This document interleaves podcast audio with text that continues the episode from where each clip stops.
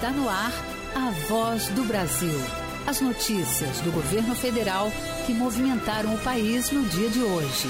Boa noite. Boa noite para você que nos acompanha em todo o país. Quarta-feira, 17 de janeiro de 2024. E vamos ao destaque do dia. Pagamentos do Bolsa Família começam amanhã. Beneficiários de cidades em situação de emergência ou calamidade pública reconhecida pelo governo federal já vão poder sacar valor no primeiro dia do calendário. E você também vai ouvir na Voz do Brasil. Farmácia Popular começa a distribuir absorventes de graça. A medida vai beneficiar 24 milhões de mulheres. Geração de 30 mil empregos. E ampliar a produção de diesel no país. Governo vai retomar obras da refinaria Abreu e Lima, em Pernambuco. Investimentos estão previstos no novo PAC, o Programa de Aceleração do Crescimento. Hoje, na apresentação da Voz do Brasil, eu, Mariana Jungmann e Luciano Seixas. E assista a gente ao vivo. Acesse o canal Gov no YouTube.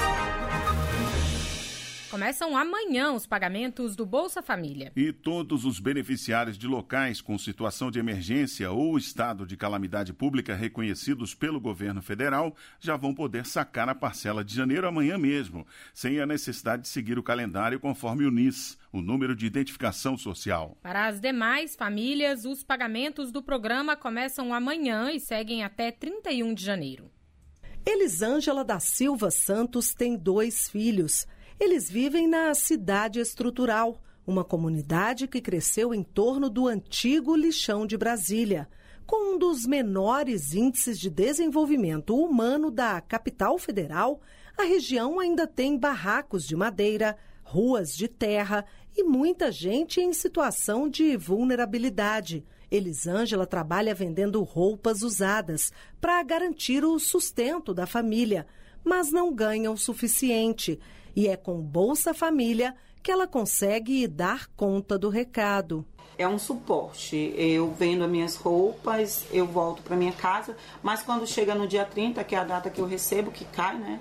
Eu vou lá, retiro o Bolsa Família, inclusive tanto para comer como para pagar uma conta, mas no momento mesmo para pagar a minha casa. Ao recriar o Bolsa Família no ano passado, o governo federal passou a garantir o repasse de, no mínimo, 600 reais por família inscrita e adotou novos benefícios complementares de acordo com a composição da família.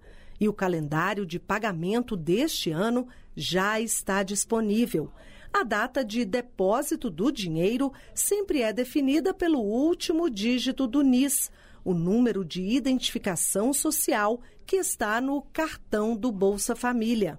No primeiro dia de pagamento, são liberados os recursos destinados aos beneficiários com NIS de final 1.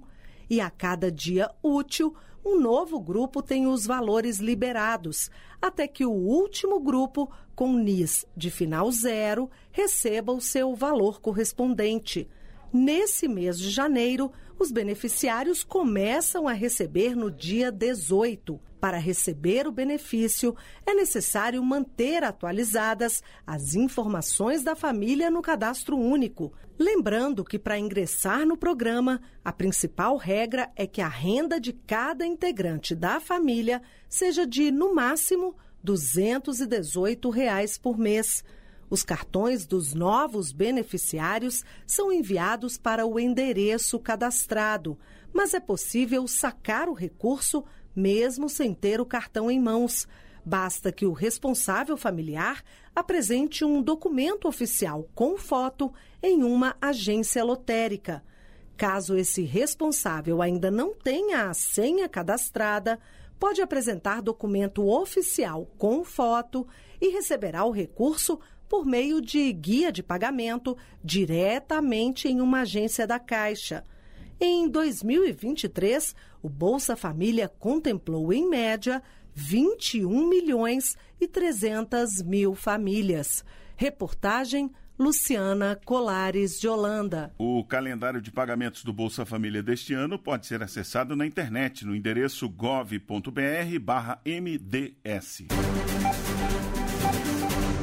programa Farmácia Popular começou a distribuir absorventes de graça. 24 milhões de mulheres entre 10 e 49 anos inscritas no cadastro único têm direito ao absorvente. Estudantes das instituições públicas de ensino também devem estar no cadastro único para ter acesso ao item de higiene. Para pessoas em situação de rua, não existe limite de renda. Para garantir o benefício, basta se dirigir a uma unidade credenciada do Farmácia Popular, apresentar um documento de identificação oficial com o número do CPF e a autorização do programa Dignidade Menstrual em formato digital ou impresso. A autorização é emitida pelo aplicativo Meu SUS Digital, a nova versão do Conect SUS, que pode ser baixado de graça nas lojas de aplicativo para celular. A retirada de absorventes para menores de 16 anos deve ser feita por responsável legal. Em caso de dificuldade para acessar o aplicativo ou emitir a autorização, basta se dirigir a uma unidade básica de saúde, onde agentes de saúde e profissionais podem auxiliar na emissão da autorização. Pessoas em situação de rua também podem ir até os Centros de Referência de Assistência Social, CRAS e CREAS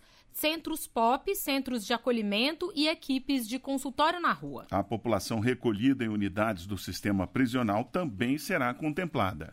Mais de 31 mil unidades credenciadas do Farmácia Popular, presentes em 4.600 cidades, vão fazer a distribuição dos absorventes. As orientações para ter acesso ao benefício também estão disponíveis no Disque Saúde 136. A ligação é de graça.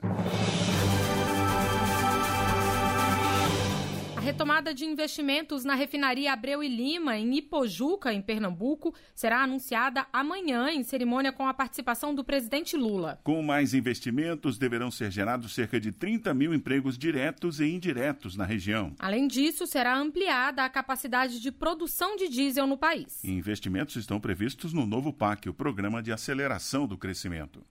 Localizada no Complexo Industrial Portuário de Suape, a 45 quilômetros do Recife, capital de Pernambuco, a refinaria Abreu e Lima responde hoje por 6% da produção nacional de diesel, combustível essencial para a circulação de produtos e riquezas do país. De acordo com Márcio Maia, gerente-geral da refinaria, a Abreu Lima é a mais moderna refinaria da Petrobras e foi pensada desde o início para produzir diesel diesel com baixo teor de enxofre, o diesel S10. É uma refinaria bastante importante, com o projeto dela todo desenvolvido no Brasil. É uma refinaria que ela foi pensada e desenvolvida desde o seu início com o principal objetivo de ajudar o nosso país a reduzir a importação de diesel. A primeira fase do projeto da refinaria entrou em operação em 2014 e a segunda está paralisada desde 2015. Em Recife, o presidente Lula vai anunciar a retomada da ampliação ampliação do complexo petrolífero. Os investimentos estão previstos no novo programa de aceleração do crescimento. Segundo a Petrobras, a ampliação do projeto vai permitir um acréscimo de cerca de 13 milhões de litros de diesel S10 por dia,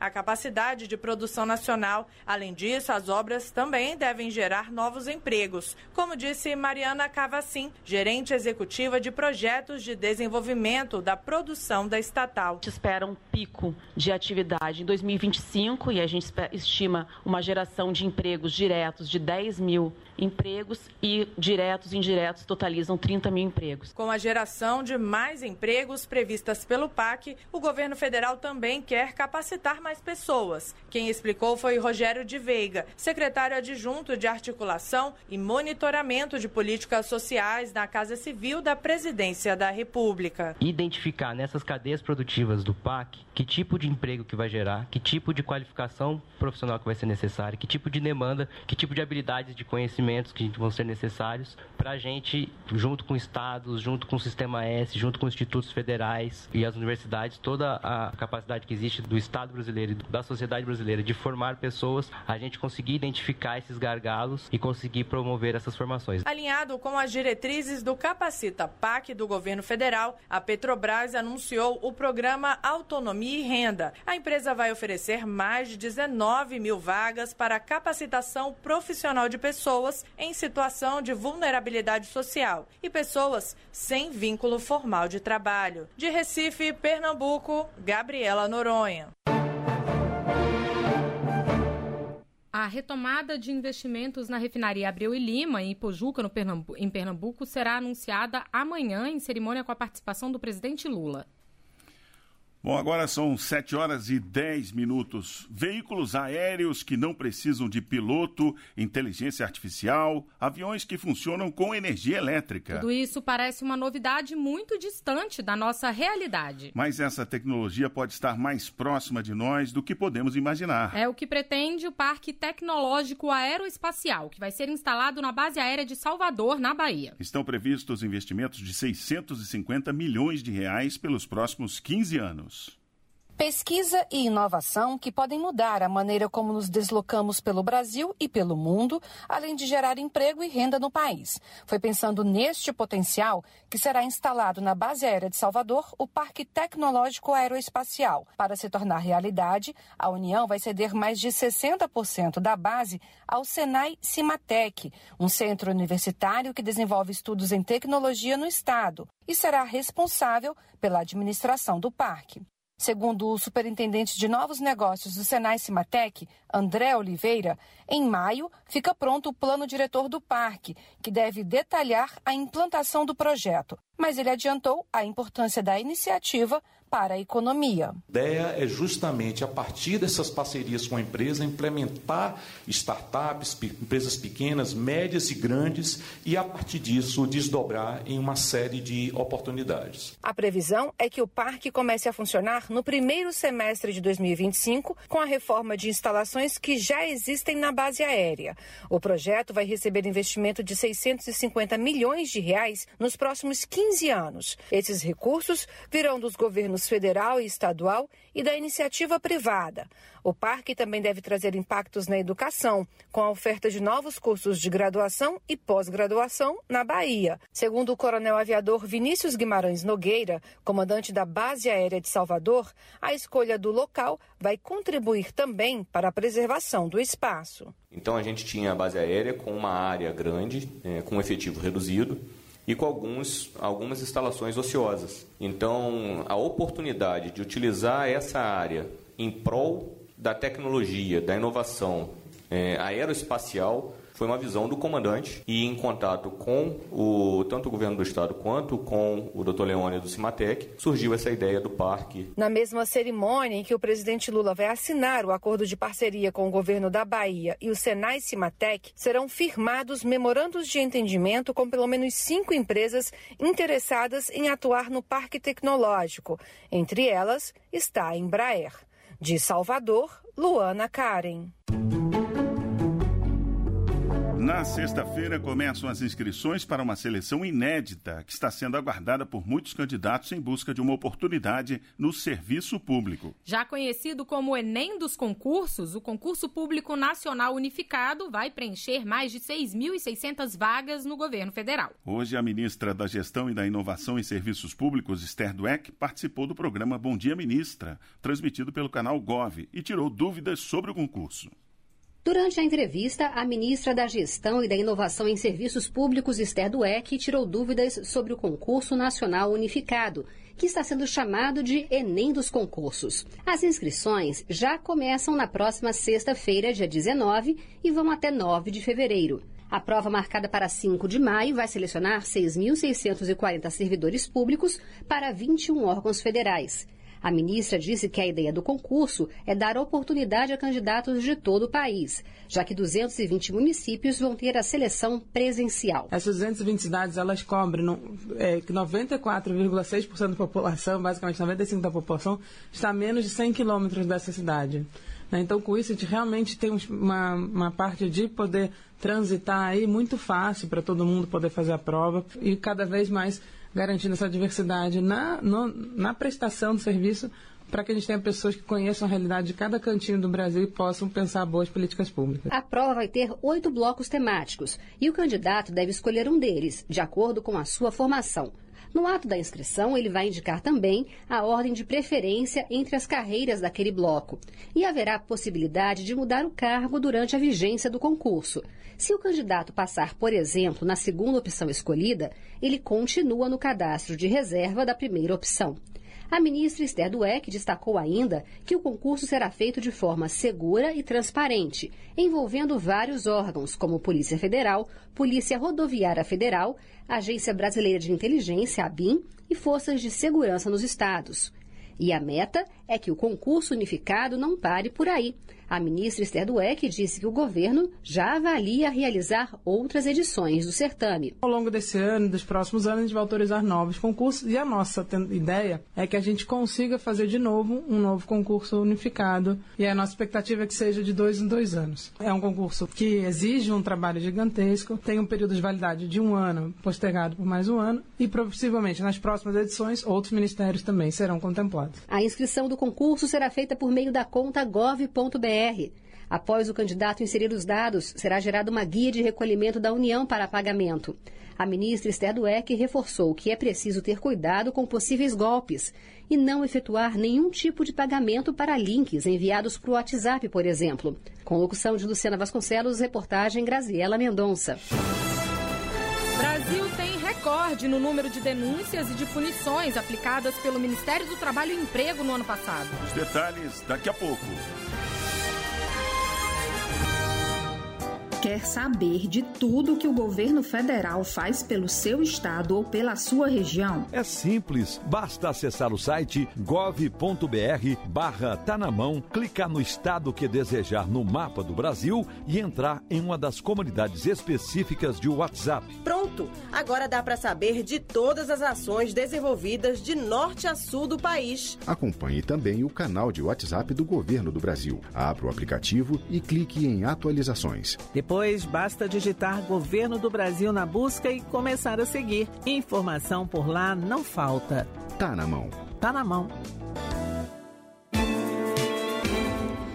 Preço que podemos pagar pelo que a natureza oferece? O tema foi colocado em discussão hoje, durante o Fórum Econômico Mundial que ocorre em Davos, na Suíça. O governo federal está representado por três ministros: Alexandre Silveira, de Minas e Energia, Nízia Trindade, da Saúde e Marina Silva, do Meio Ambiente e Mudança do Clima. Para a Marina Silva, é preciso imaginar em um primeiro momento o valor da natureza. E deu um exemplo.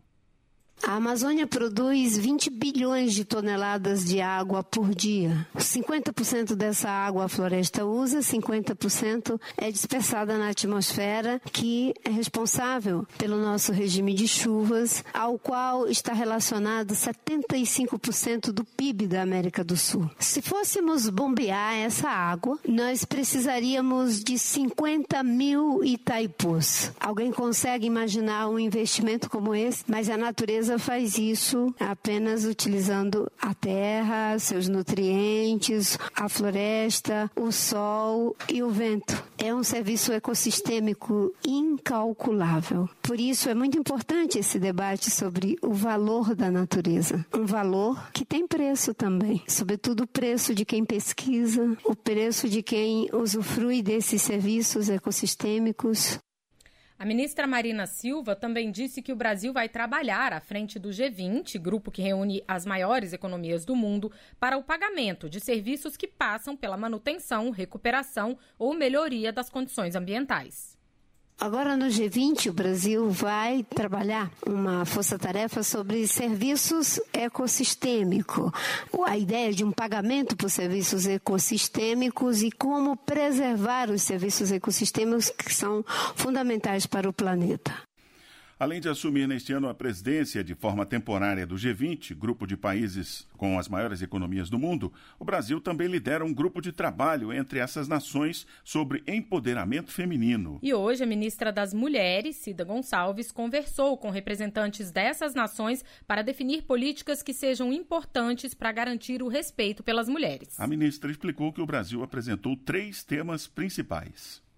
É, nós temos um, a questão da igualdade. Na igualdade, nós queremos trabalhar a perspectiva da autonomia econômica das mulheres, a igualdade salarial entre homens e mulheres.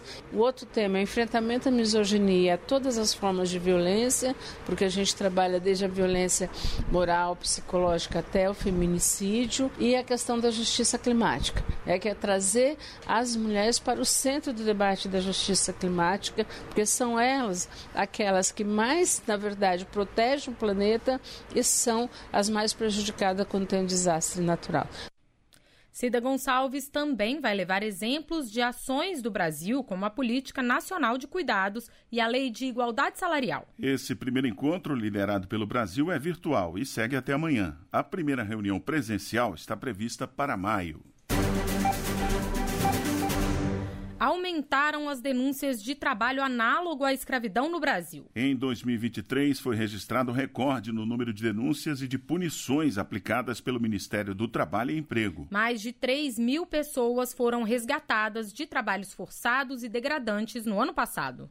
Em 2023, foi recorde o número de denúncias de trabalho análogo à escravidão no Brasil. O Disque 100 recebeu 530 mil denúncias de violação dos direitos humanos. Desse total, 3 mil 422 se referiam às condições precárias e degradantes de trabalho. A coordenadora do Disque Direitos Humanos, Iana Macedo Brum, fala sobre esse recorde nas denúncias. A maior parte das denúncias vieram de pessoas que presenciaram, de alguma forma, essa violência e comunicaram ao Disque 100. Então, à medida que o cidadão entende o Disque 100 como um canal efetivo para o registro de denúncias e encaminhamento para os órgãos competentes, esse número tende a aumentar. Segundo o balanço do Ministério do Trabalho e Emprego, após as denúncias, foram fiscalizados 598 estabelecimentos urbanos e rurais. Medidas que, segundo o Ministério, resultaram no pagamento de 12 milhões e 800 mil reais em verbas salariais e rescisórias aos trabalhadores resgatados. Os estados com mais ocorrências foram Goiás, Minas Gerais e São Paulo. Para o ministro do Trabalho e Emprego, Luiz Marinho, as consequências dessa prática são danosas. E não é simplesmente prejuízo para o trabalhador, ao longo do tempo, é prejuízo para a economia brasileira, é prejuízo para a imagem do Brasil, é prejuízo para a própria empresa, para a própria atividade econômica, porque as consequências irão aparecer. Qualquer pessoa pode denunciar o trabalho análogo à escravidão e o trabalho infantil. Basta ligar para o Disque 100. A ligação é gratuita e pode ser feita de qualquer lugar do país, 24 horas por dia. Reportagem Cleide Lopes. Moradores de Santa Catarina e do Rio Grande do Sul devem ficar atentos às fortes chuvas que devem continuar a atingir os dois estados na noite de hoje e amanhã. O INMET, Instituto Nacional de Meteorologia, emitiu alerta vermelho de grande perigo, indicando que as chuvas devem passar de 60 milímetros e de 100 milímetros em toda a metade norte do Rio Grande do Sul, incluindo a região metropolitana de Porto Alegre e a cidade de Santa Maria, e quase todo o estado de Santa Catarina, exceto uma faixa ao norte, na divisa com o Paraná. As chuvas podem vir acompanhadas de ventos de mais de 100 km por hora e granizo, e existe grande risco de alagamentos, quedas de árvores e transtornos no sistema rodoviário. Desde ontem, as chuvas já vêm provocando estragos em pelo menos 25 municípios gaúchos e causou a morte de uma pessoa na cidade de Cachoeirinha. O INMET e a Defesa Civil Nacional orientam que, em caso de risco de inundação, a população desligue aparelhos elétricos e o quadro geral de energia e coloque documentos e objetos de valor em sacos plásticos. Durante as tempestades, as pessoas devem procurar abrigos e evitar permanecer ao ar livre. Caso precise pedir alguma ajuda, ligue para os telefones 199 da Defesa Civil ou 193 do Corpo de Bombeiros. E essas foram as notícias do governo federal. Fique agora com o Minuto do TCU. Em seguida, as notícias do Poder Judiciário e do Congresso Nacional. Boa noite. Boa noite para você e até amanhã.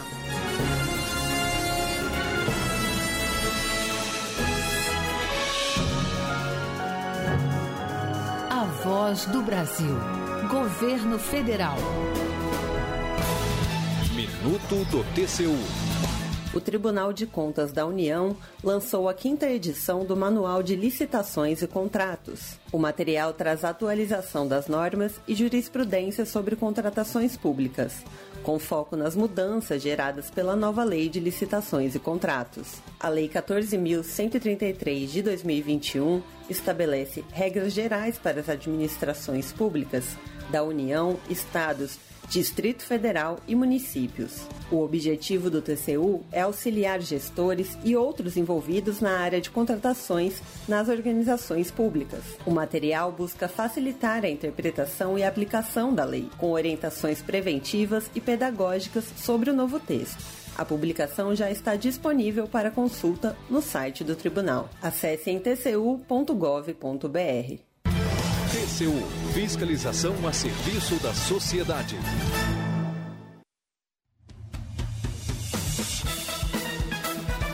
Você vai ouvir agora notícias do Poder Judiciário. STF mantém ação contra policial acusado de matar quatro colegas em delegacia. CNJ acompanha processos do caso Braskem. Empresa é condenada a fornecer prótese a empregado que teve mão amputada. Boa noite, eu sou Ariana Fonseca. E eu, Marcela Luiza. Ministro Edson Fachin do Supremo Tribunal Federal nega pedido de suspensão de ação penal contra a policial civil acusado de matar a tiros quatro colegas em delegacia no Ceará em maio do ano passado. A defesa pretendia que fosse aberto um procedimento para testar a insanidade mental do policial. Neto Costa. No habeas corpus apresentado contra a decisão do Superior Tribunal de Justiça, a defesa do policial argumentou que ele sofre de transtorno esquizoafetivo e sua permanência na penitenciária representa grave risco para sua vida e para a vida dos demais detentos. Mas ao negar o pedido, o ministro Edson Fachin, que atuou no caso na condição de vice-presidente no exercício da presidência do Supremo Tribunal Federal durante o plantão, explicou que o entendimento do STJ está em sintonia com a posição do STF de que, para desfazer decisão do Tribunal de Justiça do Ceará, seria necessário o reexame dos fatos e das provas, o que não é possível de ser feito em habeas corpus.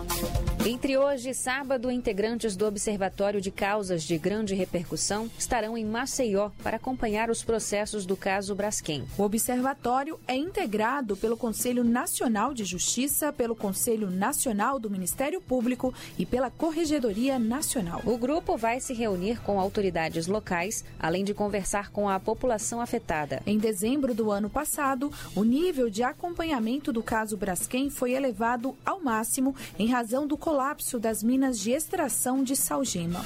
A empresa terá de fornecer prótese a empregado que teve mão amputada em acidente de trabalho. A decisão é da terceira turma do Tribunal Superior do Trabalho, Samanta Flor.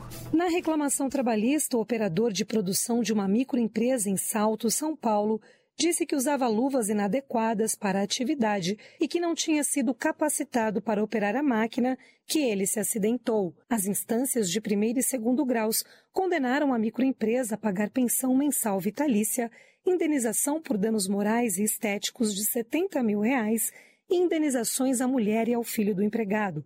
Contudo, negou o pedido de custeio da prótese.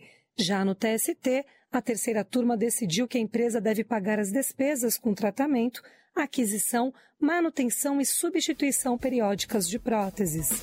O título de eleitor está entre os documentos obrigatórios para candidato maior de 18 anos que pretende fazer inscrição no Sistema de Seleção Unificada, o SISU, para tentar uma vaga nas universidades públicas. É possível tirar o título de forma remota no portal do Tribunal Superior Eleitoral ou do Tribunal Regional Eleitoral do seu estado. Procure pela aba Título Net. Em seguida, clique em Título Eleitoral e, na sequência, em Tire seu título eleitoral. Para fazer o alistamento eleitoral presencialmente, é necessário verificar no portal do TRE ou em uma unidade de atendimento da zona eleitoral se há necessidade de agendamento. Oitava turma do Tribunal Regional Federal da Terceira Região confirma a decisão que reconheceu como especial o trabalho de comissária de voo. Com isso, o INSS terá que conceder aposentadoria especial à trabalhadora que desempenhou atividade especial entre 1995 e 2019. Marcelo Della Libera. Após a primeira vara federal de Bragança Paulista, no interior de São Paulo, ter determinado a concessão do benefício, o INSS recorreu ao TRF3, sustentando que não foi confirmado o exercício da atividade especial. De acordo com o processo, a autora da ação exerceu funções de comissária de bordo em aeronave submetida de modo habitual e permanente à pressão atmosférica anormal, capaz de ser nociva à saúde. Com esse entendimento, a oitava turma, por unanimidade, negou o recurso do INSS e manteve a sentença favorável à autora da ação. Você acompanha outras notícias do Poder Judiciário em 104,7 FM para Distrito Federal e em torno e também pela internet. Acesse radiojustiça.jus.br e siga pelo X, antigo Twitter. twitter.com barra Rádio e TV Justiça. Uma boa noite. E até amanhã. Notícias do Poder Judiciário, uma produção da Rádio Justiça, Supremo Tribunal Federal.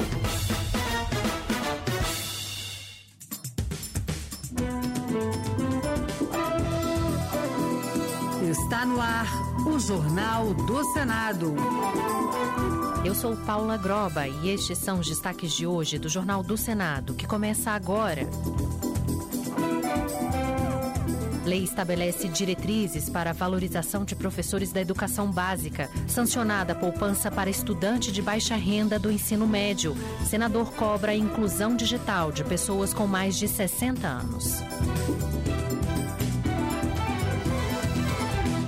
Boa noite. O Congresso aprovou e foi sancionada a lei que estabelece diretrizes para a valorização de professores, diretores, inspetores e técnicos que trabalham na educação básica. A norma prevê o cumprimento de planos de carreira, a formação continuada e condições dignas de trabalho. Os detalhes com o repórter Bruno Lourenço. A nova lei traz diretrizes para a valorização prevista na Constituição das carreiras de professor e dos demais profissionais da rede pública de educação básica. São determinações como plano de carreira, formação continuada e condições dignas de trabalho. Em relação aos planos de carreira, a lei assegura o ingresso exclusivo por concurso público, progressão periódica e estímulos para o desenvolvimento profissional. A autora do projeto que deu origem à lei, senadora professora Dorinha Seabra, do União Brasil do Tocantins, disse que é preciso tornar a carreira atrativa. Os números mostram hoje que a cada 10 jovens do ensino médio, em torno de dois pensam em ser professores. Vivemos hoje um apagão na profissão docente. São os municípios que vão olhar suas condições, sua carreira, seu funcionamento e, no entanto, o projeto estabelece grandes linhas para carreira, para atratividade, para permanência, para a valorização de uma profissão a mais importante porque ela estrutura e é responsável pela formação das demais. A nova lei pede número adequado de alunos por turma, compatibilidade de classes com a jornada de trabalho do profissional, disponibilidade de recursos didáticos, salubridade do ambiente físico, segurança e permissão para o uso do transporte escolar quando não houver prejuízo para os estudantes. A Política Nacional de Atenção Psicossocial nas Comunidades Escolares, aprovada pelo Senado em dezembro, virou lei. Entre as ações previstas está a assistência à saúde mental em escolas e a promoção de espaços de reflexão entre alunos, professores e toda a comunidade escolar. Pela lei, a União terá de priorizar regiões mais pobres e com mais dificuldades para alcançar os objetivos da política. As informações com Júlia Lopes. A legislação prevê a integração e articulação das áreas de educação e saúde no desenvolvimento de ações de promoção da saúde mental e da prevenção à violência nas escolas. O projeto que deu origem à lei foi aprovado no Senado em fevereiro de 2022, mas, como sofreu modificações na Câmara, teve que passar novamente pelo crivo dos senadores. O relator, senador veneziano Vital do Rego, do MDB da Paraíba, destacou que a pandemia trouxe novos casos de transtornos mentais que exigem apoio psicológico e social também nas escolas. O crescimento alarmante dos índices de bullying, depressão, ansiedade, suicídios, automutilações, transtornos de imagem, déficit de atenção e transtornos invasivos de personalidade nesta camada da população. É, tem sim um segmento social vulnerabilizado e com alta demanda por atenção psicossocial. A implementação da Política Nacional de Atenção Psicossocial nas comunidades escolares será feita por meio do programa Saúde na Escola, que já opera nas redes de ensino. E o governo também sancionou com vetos a lei que cria uma poupança para estudantes do ensino médio da rede pública. A ideia é incentivar a permanência e a conclusão dos estudos por alunos de baixa renda cuja família esteja inscrita no Cadastro Único para Programas Sociais do Governo Federal, o CadÚnico. Terão prioridade o aluno com renda familiar mensal de até 218 reais por pessoa. Repórter Bianca Mingotti. Pela norma, os estudantes receberão valores mensais ao longo do ano letivo, mas, para ter direito ao benefício, o aluno precisa atender a algumas regras, como a efetivação da matrícula no início de cada ano e a frequência escolar mínima de 80% do total de horas letivas, entre outras exigências. Além disso, o valor, que ainda será definido em regulamento, poderá ser sacado pelo estudante apenas quando ele concluir o nível médio.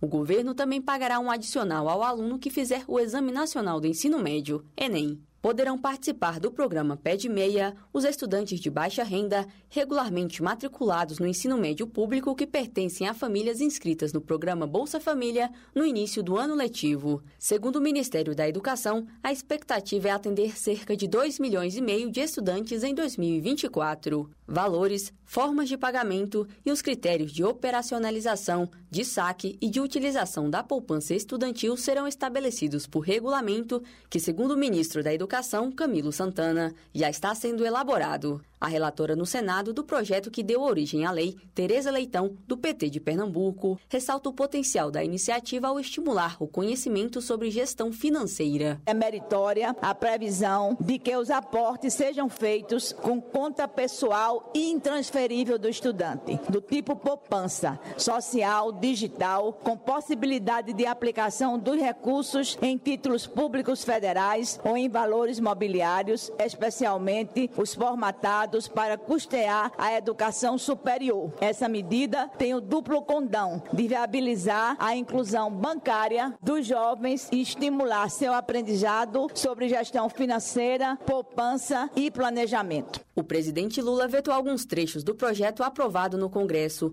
como a exigência de frequência de 85% acima do que é exigido atualmente e a proibição do acúmulo da poupança com benefício de prestação continuada, BPC, concedido a pessoas com deficiência em situação de vulnerabilidade. Entre as justificativas deste veto está o argumento de que o dispositivo contraria o interesse público ao excluir pessoas com deficiência do incentivo estudantil. Além da criação do programa Pé de Meia, deputados e senadores também aprovaram no final de 2023 6 bilhões de reais do Fundo Social para financiar a poupança estudantil em 2024.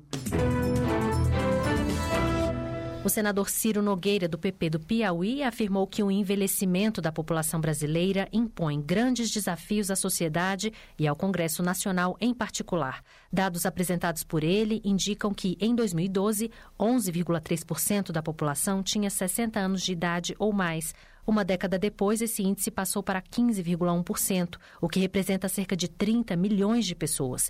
Em 2060, estima-se que 25% dos brasileiros estarão nessa faixa etária, segundo o senador. Por causa desse fenômeno, Ciro Nogueira defendeu ações em diversos setores, como saúde, moradia adaptada, combate aos diversos tipos de violência praticados contra os idosos e a inclusão digital. Isso que me preocupa o manancial de pessoas que vão ficar alijadas desse novo processo que é a inteligência artificial. As pessoas que estão completamente alijadas, e nós vemos isso no dia a dia. Quantos idosos não têm capacidade de discutir seus problemas bancários ou seus problemas, seus direitos? E isso, isso vai se acrescentar cada vez mais. Daqui a pouco ninguém vai falar mais com, com um atendente, infelizmente, vai falar com uma máquina.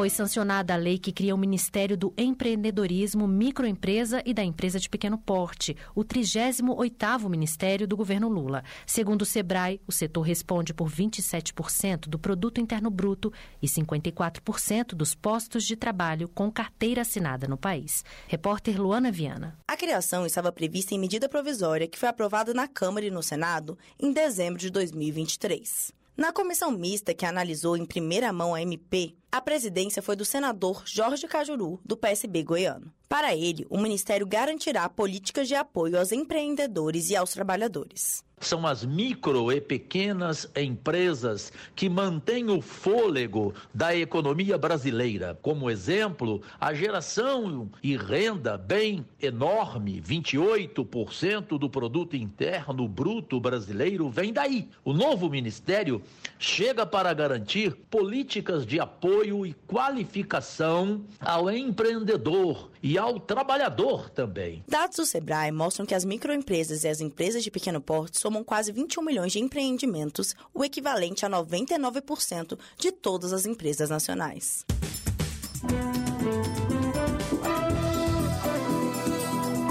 Com trabalhos técnicos de Eric Bento, o Jornal do Senado fica por aqui. Acompanhe agora as notícias da Câmara dos Deputados. Boa noite e até amanhã.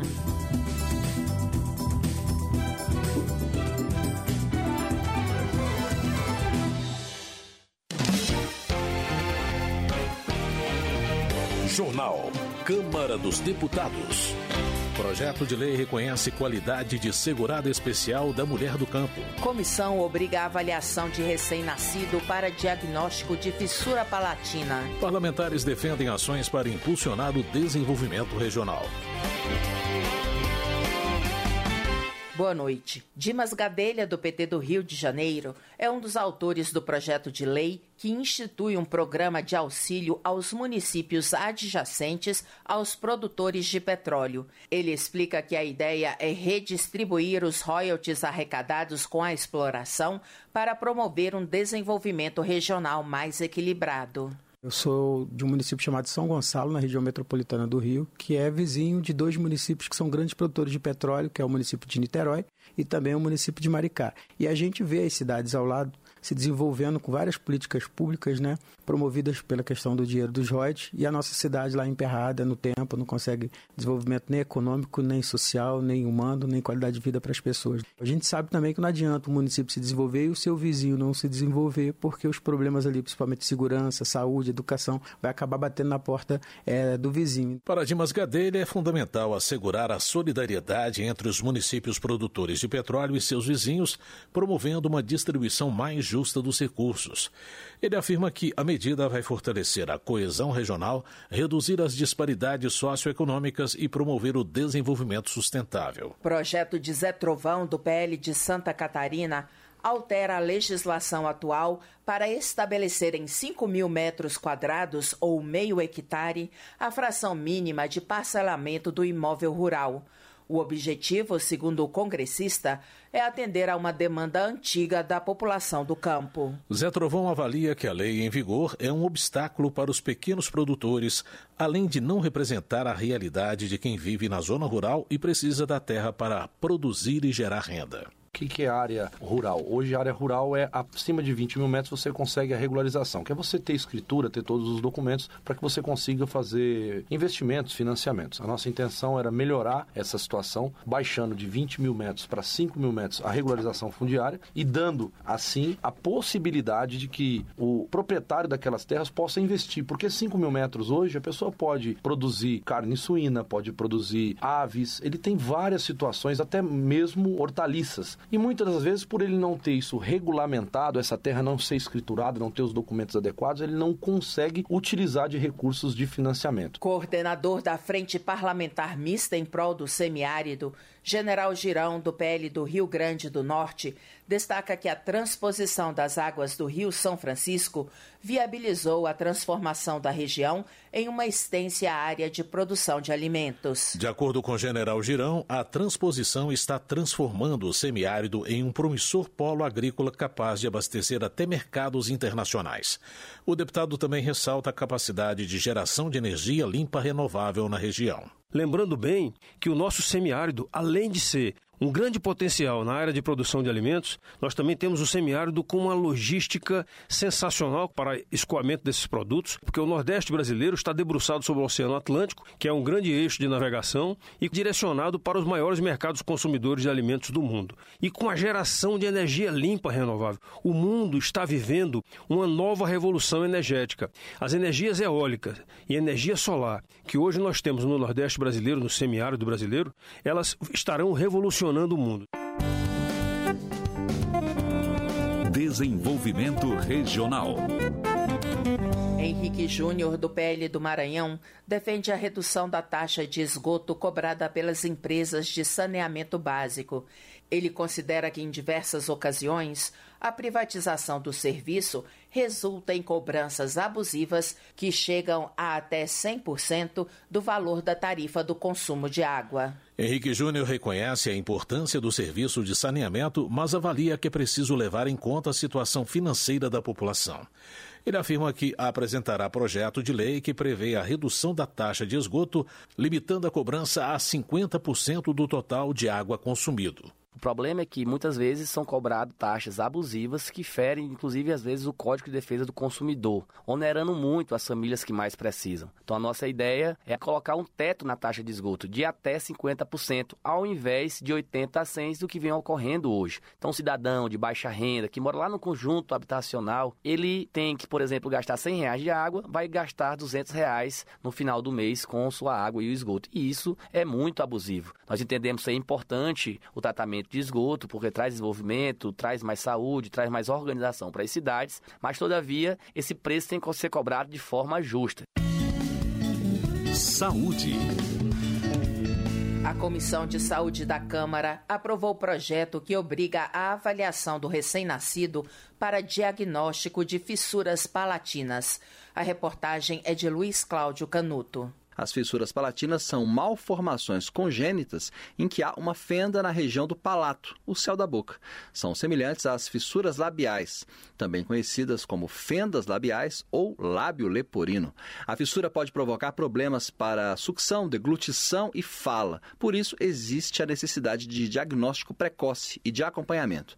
Na maioria das vezes, o diagnóstico é no pré-natal, por meio da ultrassonografia, mas uma grande parte dos casos só é diagnosticada depois do nascimento. O relator, deputado Léo Prates, do PDT da Bahia, reuniu em um só texto o conteúdo de dois projetos sobre o assunto. Ele acrescentou dois dispositivos ao Estatuto da Criança e do Adolescente. Um estabelece obrigações hospitalares na atenção à saúde da gestante e acrescenta o exame de ultrassonografia para o diagnóstico pré-natal de malformações craniofaciais, o que inclui fissuras de lábio e de palato. Outra mudança no ECA, salientada pelo relator, reforça a necessidade, no âmbito do SUS, de agendamento da primeira consulta com profissional de saúde habilitado e com conhecimento sobre fissuras labiopalatinas antes da alta hospitalar. O projeto prevê uh, o envio de todos os dados para o DataSUS, então que o Ministério possa fazer uma gestão desses pacientes. Segundo, trata-se de recém-nascidos, então o tratamento precoce para poder cuidar dessas pessoas em vários aspectos da sua vida, inclusive na autoestima. O projeto está agora na Comissão de Constituição e Justiça da Rádio Câmara de Brasília, Luiz Cláudio Canuto. Educação. Gilberto Abramo, do Republicanos de Minas Gerais, é autor de um projeto que estabelece diretrizes para a implementação de mentoria em programas de educação e capacitação profissional. O deputado explica que a proposta visa proporcionar aos jovens a oportunidade de adquirir conhecimentos compartilhados por pessoas mais experientes em suas áreas de interesse. Segundo Gilberto Abramo, a mentoria abrange diversos aspectos, como desenvolvimento de redes de contatos, aprimoramento de habilidades de comunicação e estratégias para a construção de planos de carreira. Ele conta que a ideia é criar uma estrutura que propicie o crescimento profissional e a integração bem-sucedida dos jovens no mercado de trabalho. Hoje em dia, o trabalho é muito dinâmico e para obter sucesso, os jovens precisam não só de conhecimento técnico, mas também de habilidades sociais e emocionais a ideia é fazer alterações nas leis existentes para garantir que os estudantes não só aprendam a teoria, mas também recebam orientação prática de profissionais experientes em suas áreas. Resumindo, o projeto visa melhorar a preparação da força de trabalho no país tornando-a mais competitiva. O plenário da Câmara aprovou o requerimento de urgência para apreciação do projeto de Duarte Júnior, do PSB do Maranhão, que inclui as escolas comunitárias entre as beneficiárias do Programa Nacional de Alimentação Escolar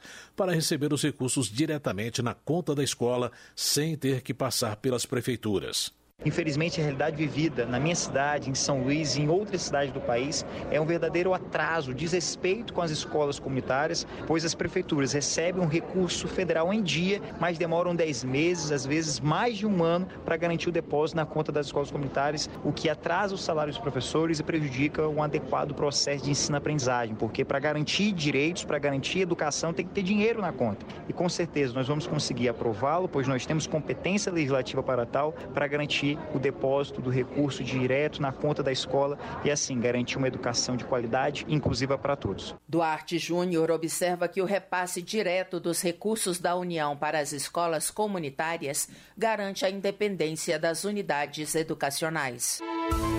Meio Ambiente.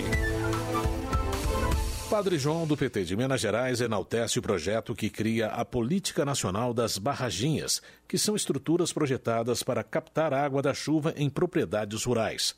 Autor da matéria, ele explica que a medida recarrega o lençol freático, aumenta a vazão de córregos e rios e também promove a umidificação do solo para fins agrícolas. Padre João também destaca a importância do investimento público na construção das barraginhas uma vez que, segundo ele, a iniciativa beneficia a todos, evitando enxurradas e inundações. O deputado se compromete a articular com o governo federal para que o projeto seja aprovado. Quando tivermos milhões dessas barraginhas, nós não vamos ter mais enchentes. Então, uma barraginha, ela tem múltiplas finalidades. O maior espírito desta lei é entender que este investimento na propriedade particular não significa um benefício para o proprietário daquele terreno, daquele imóvel, mas se trata de um investimento no planeta, se trata de um investimento para a população em geral. Turismo. Keniston Braga, do MDB do Pará, ressalta a importância do turismo como atividade de economia limpa, capaz de responder às demandas mundiais de preservação ambiental, com possibilidades de aproveitamento do material humano e natural. Keniston Braga vê no turismo um setor capaz de transformar a realidade do Pará, que, segundo o deputado, é um destino turístico de grande atratividade. O Pará, pela sua composição, tem todos os ecossistemas ali naquele ambiente. Temos florestas, belos rios, montanhas, cavernas, temos uma quantidade infinita de espécimes de pássaros, de todos os tipos de animais. Então, enxergo no Pará um destino turístico de grande atratividade um destino turístico que se revela a cada instante essa possibilidade de investimentos a partir da iniciativa privada e a partir do governo para que a gente possa ampliar as possibilidades de melhorar a qualidade de vida do povo da floresta e, acima de tudo, gerar divisas econômicas gigantescas para todo o nosso país. Transportes. A Comissão de Viação e Transportes aprovou o projeto de lei que beneficia os motoristas que tiveram a Carteira Nacional de Habilitação suspensa antes da implementação da lei que aumentou a quantidade de pontos necessários para a suspensão do direito de dirigir. Relator da proposta na comissão, Antônio Carlos Rodrigues, do PL de São Paulo, observa que o texto traz avanços à legislação ao aplicar a nova tabela de pontuação. Como relator do projeto, posso afirmar que, na prática, a proposta beneficia condutores em processo de suspensão por acumularem entre 20 e 40 pontos na CNH em infrações de trânsito, desde que não tenha cometido nenhuma infração gravíssima. Entendo que as novas regras devem ser aplicadas apenas a processos administrativos que ainda não chegaram ao fim. Justiça. A Câmara aprovou o projeto de Florentino Neto, do PT do Piauí, que prioriza a tramitação de processos judiciais envolvendo pessoas com deficiência. Segundo Florentino Neto, toda a política de inclusão é mais um passo na busca do pleno exercício dos direitos desse segmento, uma vez que as pessoas com deficiência já enfrentam muitas dificuldades. Para os fins dessa lei, também se considera como prioritário o processo que tenha como parte pessoa com doença rara, doença crônica ou degenerativa. Devidamente comprovado por laudo médico essa situação. Então eu busco aqui dar prioridade na tramitação dos processos às pessoas com deficiência, às pessoas que tenham ali qualquer nível de transtorno do espectro autista, às pessoas com síndrome de Down, às pessoas com doenças degenerativas, com doenças raras, com doenças crônicas e as pessoas com deficiência. Dessa forma, busca-se garantir esta prioridade no âmbito do judiciário. Segurança Pública. A Comissão de Segurança Pública aprovou o projeto de Bibo Nunes, do PL Gaúcho, que acaba com a saída temporária de presos. Todos os anos, presidiários que estão no regime semiaberto e têm bom comportamento podem ser beneficiados com a chamada saída temporária, que acontece principalmente em datas comemorativas. Bibo Nunes espera que a proposta avance também na Comissão de Constituição e Justiça e no plenário da Câmara, argumentando que a saída temporária gera insegurança às vítimas dos condenados. Por quê? Deixar o preso na saidinha é Natal, Ano Novo e por aí afora. O que acontece é que o preso tem mais dias de saídas de férias do que o trabalhador brasileiro. O trabalhador tem 30 dias de férias, enquanto um preso que cometeu crimes sai mais do que um trabalhador. Foi condenado, tem que cumprir a pena. Não tem benefício. Não quer cumprir pena, não cometa crimes. É simples. Então, vamos acabar com a saída temporária de presos de qualquer natureza. Sanderson, do PL Gaúcho, destaca a aprovação de projeto de sua autoria que tipifica como crime autônomo o chamado domínio de cidades, apelidado de Novo Cangaço. O deputado lembra que atualmente o crime é tratado como um roubo comum, com penas médias de 10 anos de detenção. Sanderson também ressalta que a proposta transforma o crime de domínio de cidades em crime hediondo. Ele avalia que a aprovação da matéria é uma resposta do Poder Legislativo à sociedade que se vê assustada diante desse tipo de situação, registrado principalmente em pequenas cidades brasileiras as penas que hoje tratam desse tipo de conduta, com o projeto aprovado na Câmara, nós passamos a pena para até 40 anos em caso de morte. Também permitimos a penalização dos atos preparatórios, de modo que foi uma importante resposta da Câmara dos Deputados no sentido de minimizar essa crescente onda de violência que toma o Brasil. Infelizmente, o Brasil passa nos últimos tempos, sobretudo em 2023 para cá, por uma crise na segurança pública. E muito dessa crise diz respeito à benevolência do conjunto de leis do Brasil. Previdência. Avança na Câmara projeto que reconhece a qualidade de segurada especial da mulher do campo. A repórter Maria Neves traz mais informações sobre a proposta em tramitação na Casa.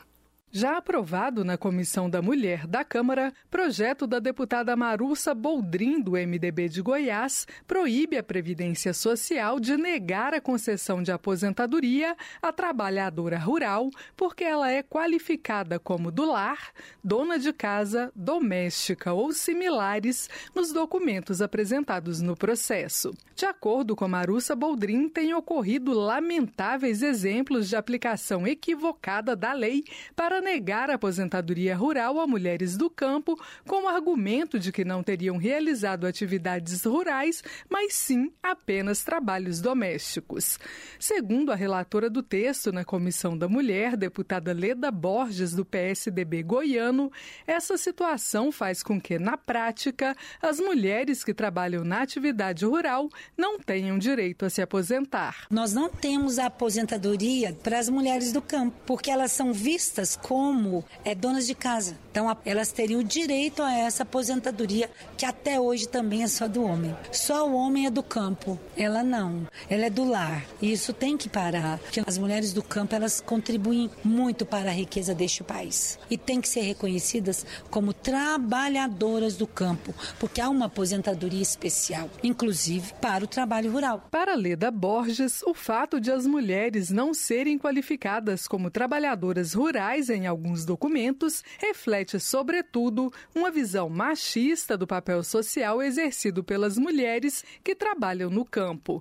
Na avaliação da parlamentar, essa visão preconceituosa não espelha a dura realidade da dupla ou tripla jornada de trabalho a que elas estão sujeitas diariamente, tanto na lavoura quanto em casa. Outro fator que levaria a Previdência a negar aposentadoria às camponesas, segundo as deputadas, seria o fato de a titularidade da terra ser quase sempre do homem. Além disso, normalmente o marido é quem comercializa a produção agrícola e as notas fiscais são emitidas em nome dele. Esses documentos depois são utilizados pelo homem para conseguir se aposentar, enquanto a mulher não pode fazer o mesmo. O projeto ainda será analisado pelas comissões de Previdência, de Finanças e Tributação e de Constituição e Justiça. Da Rádio Câmara de Brasília, Maria Neves. Termina aqui o jornal Câmara dos Deputados com trabalhos técnicos de Everson Urani e apresentação de José Carlos Andrade e Luciana Vieira.